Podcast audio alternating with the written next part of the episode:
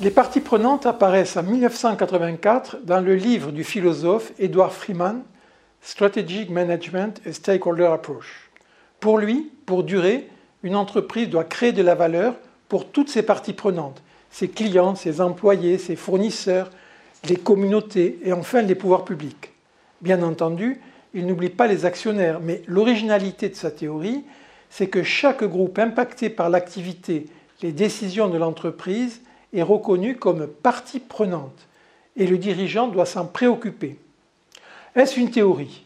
Certains en doutent, mais ce qui est certain, c'est que l'identification des parties prenantes, le dialogue engagé avec elles pour connaître leurs attentes, la reddition de comptes à leur égard, sont devenus des activités incontournables pour toute entreprise qui entend mettre en place ou poursuivre une politique de responsabilité sociale. Dans les grandes entreprises, on établit chaque année une matrice de matérialité qui classe les grandes questions de RSE à partir de deux évaluations. En abscisse, l'évaluation par la direction de l'entreprise et en ordonnée, l'évaluation réalisée par les parties prenantes. Cette représentation aide à définir des priorités pour l'année à venir. Sans que cela soit une obligation, de nombreuses organisations, et pas seulement des entreprises, ont mis en place un comité de parties prenantes. Et ce comité se réunit plusieurs fois par an pour donner son avis sur la politique de RSE. La difficulté provient du fait qu'un même projet ne recevra pas la même appréciation de la part de chaque partie prenante.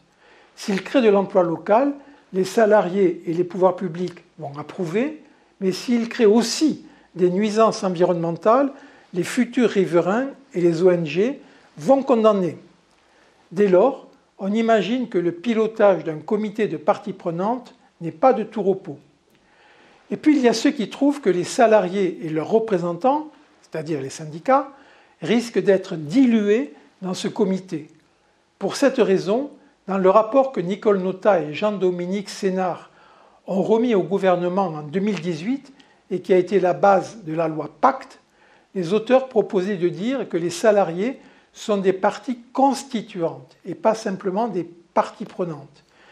Il faut préciser que les salariés ont déjà un comité à eux dans les entreprises de plus de 11 salariés, le comité social et économique, et que ce dernier a une place et un rôle légal dans la gouvernance de l'entreprise. Ce n'est pas le cas du comité de parties prenantes, mais cela pourrait peut-être changer un jour.